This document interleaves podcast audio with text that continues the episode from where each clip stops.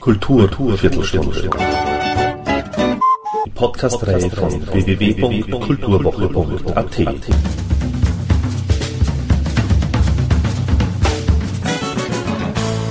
Präsentiert von Manfred Horak. Toni Stricker ist ein Traumverwirklicher, weil er an seine Träume glaubt und schuf sich Unabhängigkeit, indem er jene Musik spielt, die ihm am Herzen liegt, die aus ihm strömt. Wenn man die Augen schließt und Musik von Toni Stricker hört, glaubt man am Neusiedlersee zu sein. Seit ich im Burgenland lebe, sagte er mir einmal, habe ich es mir zur Aufgabe gemacht, meinen Lebensraum, mein Pannonien, in Musik umzusetzen. Das ist mir gelungen. In meiner Musik habe ich meine Version von Pannonien gefunden. Musik, die nach Erde riecht. Musik, die auf Bodenständigkeit, Tradition und Umwelt basiert und die sich in all den Jahren nicht mehr grundlegend änderte. Dafür erfüllte er sich einen weiteren Traum. Seit 1996 lebt Toni Stricker auch in Les Rayol Canadelle-sur-Mer, Côte d'Azur und, mal ehrlich, das klingt doch viel besser als Bad Sauerbrunn, Burgenland. Diese beiden Wohnsitze widerspiegeln sich auch bei seinen bevorzugten Mahlzeiten. Die mediterrane Küche schätzt er ebenso wie die hiesige Hausmannskost. In der Musik, so heißt es, liebt Toni Stricker alles, was gut ist und Seele hat. Von Klassik über Folklore bis Jazz, ohne sich freilich in Details zu verstricken. Anders, was Literatur betrifft. Biografien lese er gerne. Sein Lieblingsautor sei Josef Roth und Strickers Lieblingsroman erzähle von den Heimsuchungen Mendel Singers, der in Ostgalizien ein bescheidenes Dasein als Dorfschullehrer fristet, bis ihn Schicksalsschlag auf Schicksalsschlag trifft. Hiob ist wohl Josef Roths bekanntester Roman, 1930 erschienen, nur wenige Jahre bevor die Zerstörung der darin dargestellten Welt begann. 1930 ist übrigens auch das Geburtsjahr von Toni Stricker, aber das muss es ja sein, wenn man 2010 seinen 80. Geburtstag feiert. Gefeiert wird übrigens nicht nur im privaten Rahmen, sondern auch bei Live-Konzerten. Alle Termine finden sich im Toni Strickers Blog tonistricker.wordpress.com. Und jetzt lassen wir den Jubilar sprechen. Je länger man Geigen spielt, umso mehr kommt man darauf, wie wenig man kann. Das ist wahrscheinlich bei, all, bei allen Instrumentalisten so, weil es immer wieder was gibt, wo man sagt, aha, da steht es an, das muss ich wieder, das müsste ich bewältigen. Und es gibt, ja, aber leichter Leichter ist es bestimmt nicht, weil man auf der einen Seite mit zunehmender Erfahrung sicher, ich rede jetzt nicht von Perfektionismus, äh, perfekt ist ein eigenes Kapitel, das möchte ich gar nicht sein, ehrlich, Perfektionismus ist nicht, ist nicht das. Aber man möchte äh, seine, äh, seine Vorstellungen halt die möchte man sicher perfekter umsetzen. Also man möchte, sagen wir nicht nachgeben. Man möchte schauen, dass man das, was man sich vornimmt, gut, das habe ich eh immer gemacht.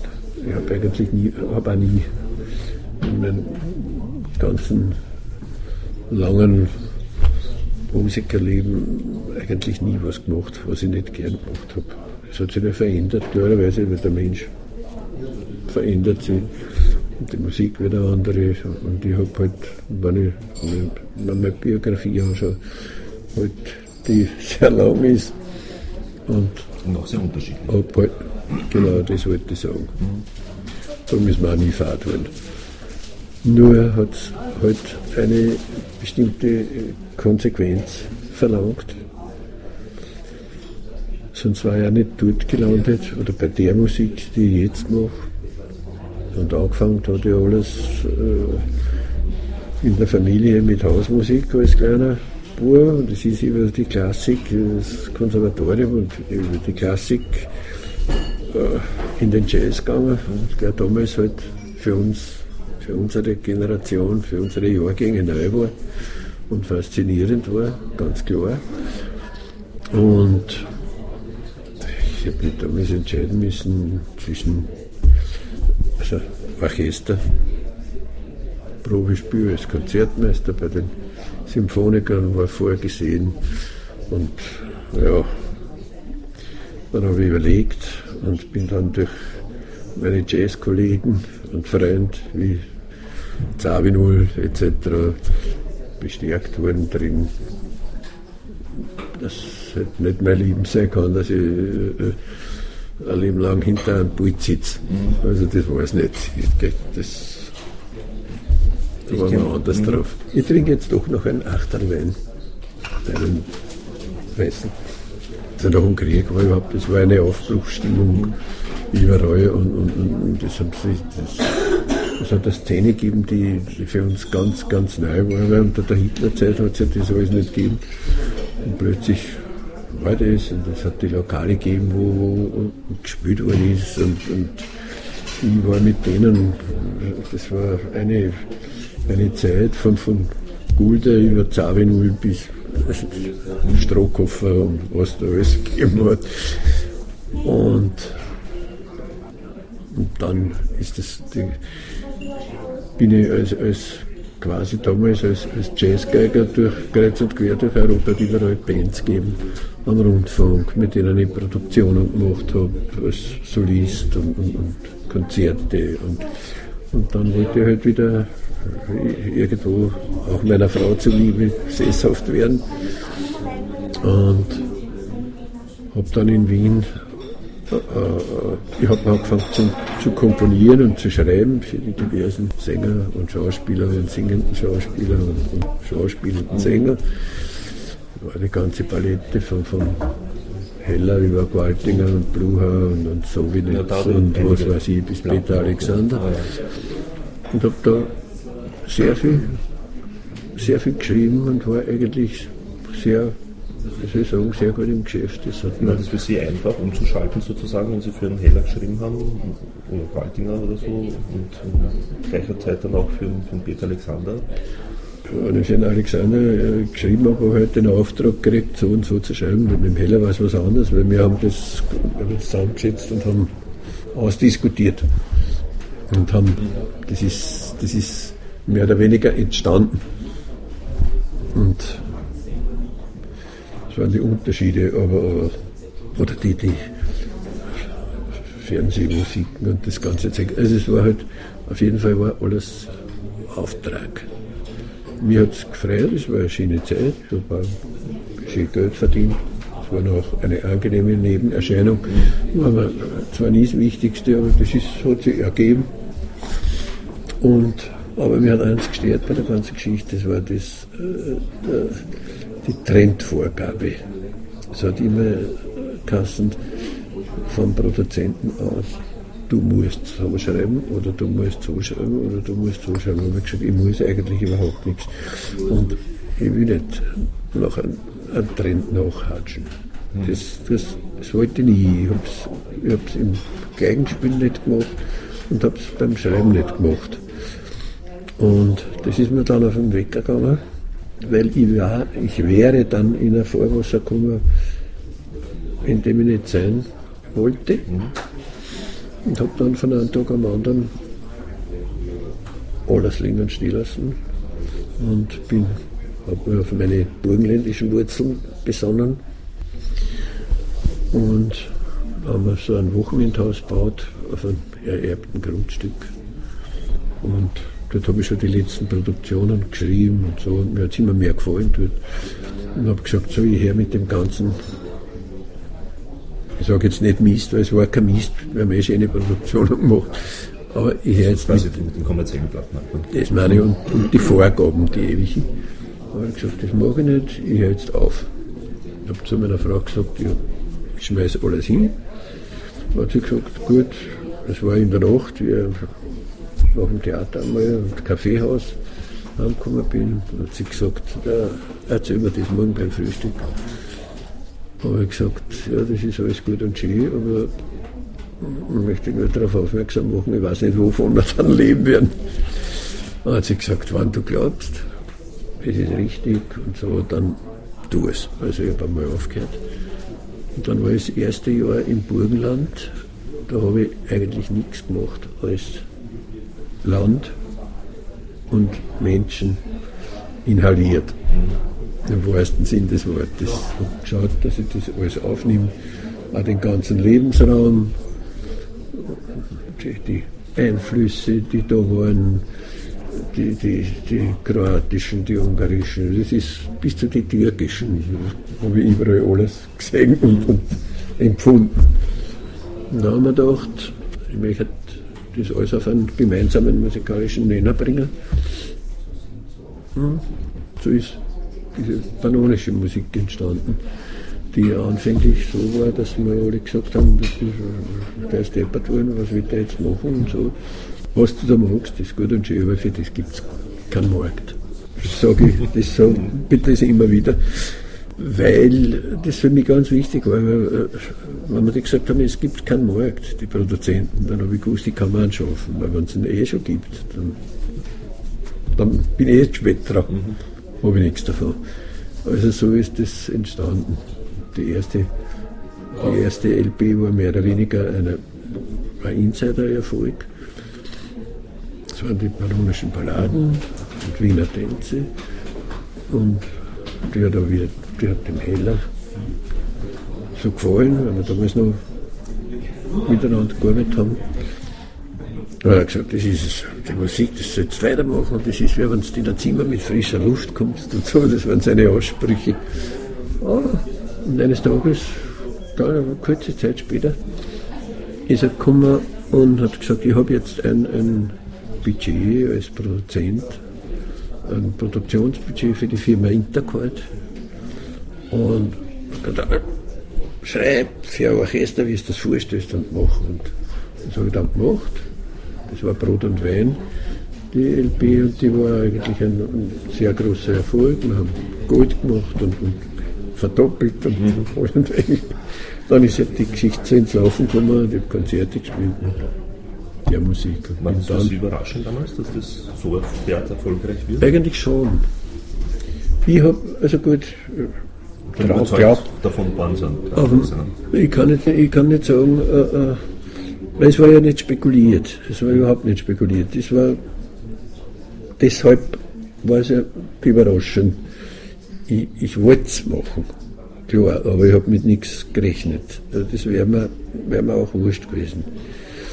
Es ist halt gelungen und der Markt war da. Glaub, glauben Sie, gäbe es diesen Markt heute auch noch für so etwas?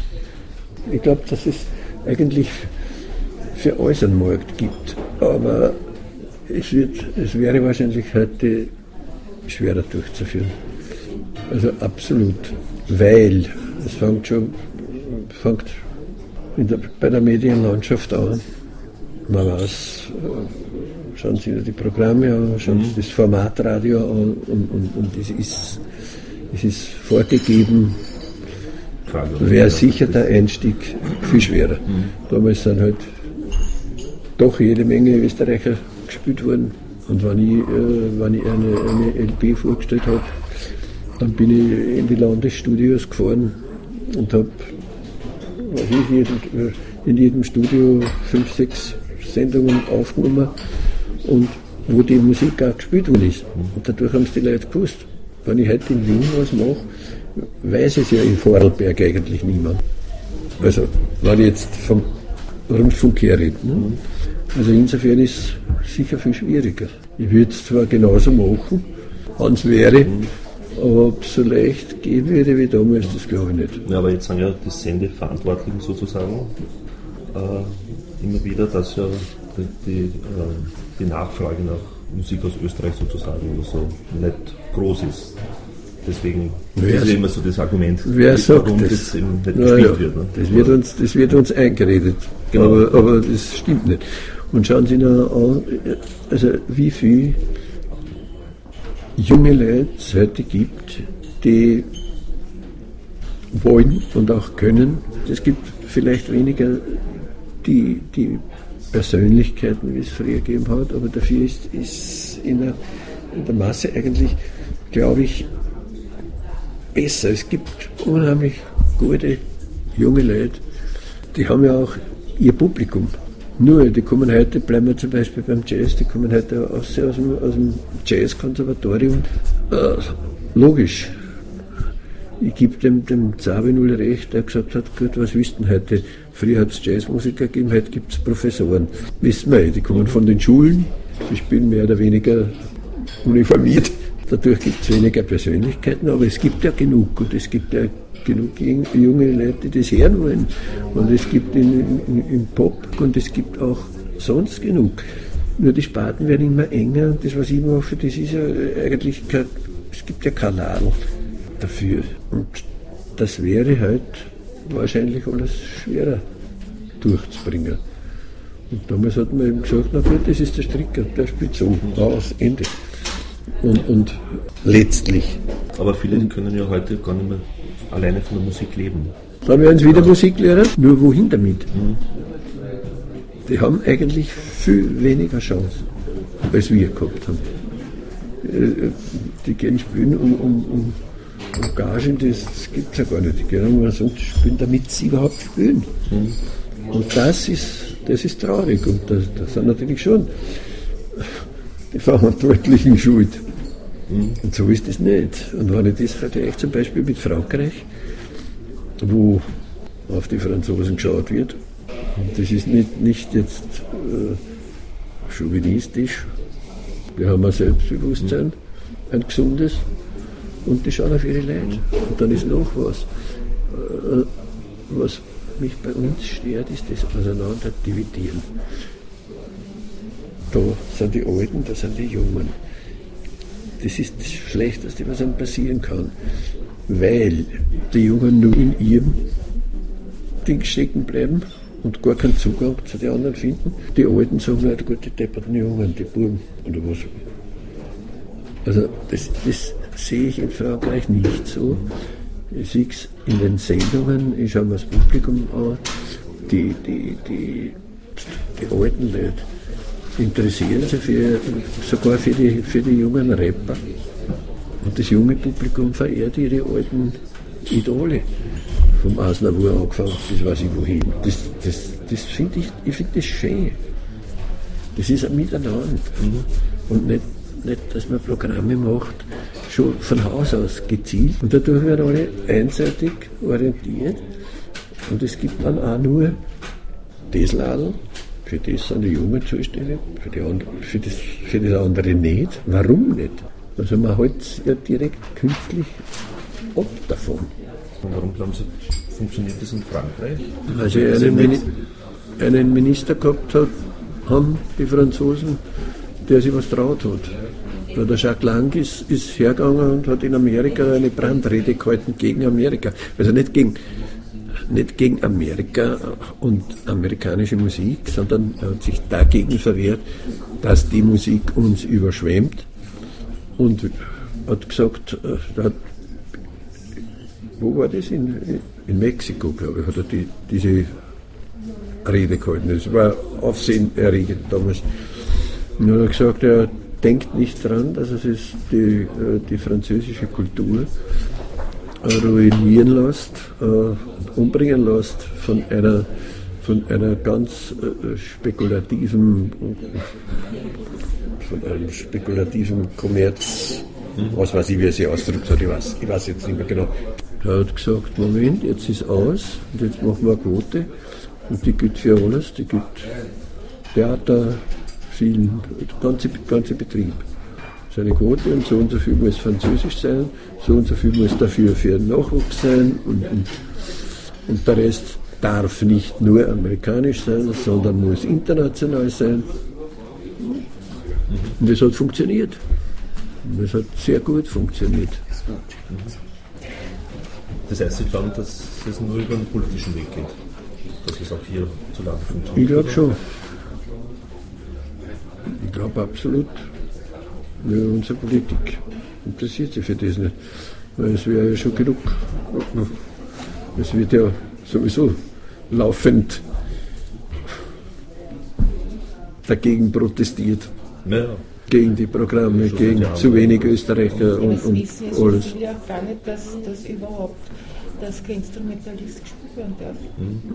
Das wissen die wenigsten. Ja, zum Beispiel in dem, in dem Bundes, also bei uns, Radio Burgenland keine Instrumentalmusik aus. Die dürfen, dürfen Weisung von oben. Was heißt das? Man, ja. Wir sind ein Musikland und, und dürfen nicht. Naja. Mhm. Abgesehen davon, dass, die, dass unsere Programme, also in den sogenannten Formatradio, dass ja die in, in, in Deutschland erstellt werden, das wissen wir eh. Da ist Nürnberg zuständig, da ist Köln zuständig, das sind die Computerprogramme, die werden fix und fertig geliefert. Man, das heißt, auf Deutsch gesagt, äh, in Nürnberg oder in, in, in, Köln, oder ich weiß nicht, wo es noch passiert, wo sie hergestellt werden, äh, wird den Österreichern gesagt, was sie gerne zu hören haben. Weil bei uns redet man ein, es will keiner Österreicher hören. Das stimmt ja nicht. Wer sagt denn das? Das ist Geschäft. Klar, der bequemste Weg, der wird halt gegangen. Was woanders ein Erfolg ist, halt da, gehen wir. Hat der leider schon aufhören müssen. Ähm, ah ja? Letzte, letzte Frage sozusagen, was, was wünschen Sie sich noch? Oder was, was ich muss sagen, musikalisch. Was, was von Ihnen sozusagen übrig bleiben soll im, im Gedächtnis irgendwann einmal? Ich muss sagen, ich wünsche mir eigentlich das, was sich jeder wünscht in dem Alter, das ist Gesundheit für Familie, Freunde, mich. Und in der Musik muss ich sagen, ich habe, das klingt vielleicht jetzt ein bisschen hochgestochen oder weiß nicht wie, wenn ich sage, ich habe in dem, was ich mache, meine Erfüllung gefunden. Ich habe ein erfülltes Leben gehabt dadurch. Noch habe ich es. Würde man, da würde man eigentlich nichts wünschen. Und was von einem Menschen übrig bleibt musikalisch, das ist das für mich eigentlich möchte nicht so kratzen. Wichtig ist es, dass solange es macht, dass ich daran glaube und dass ich anderen Freude machen kann damit. Und wenn mir das gelingt, dann stimmt es eigentlich und darum habe ich keine Wünsche. eins, eins vielleicht doch noch ganz kurz. Wie hm? halten Sie sich fit? Wie ich mich fit halte? Ich gehe mit den, mit den Hunden mit zwei Tagen in den Wald spazieren, is was mir schmeckt und trinke ein Glas Wein. Das ist mein Fitnesskurs. Danke auch. Thank you and good night.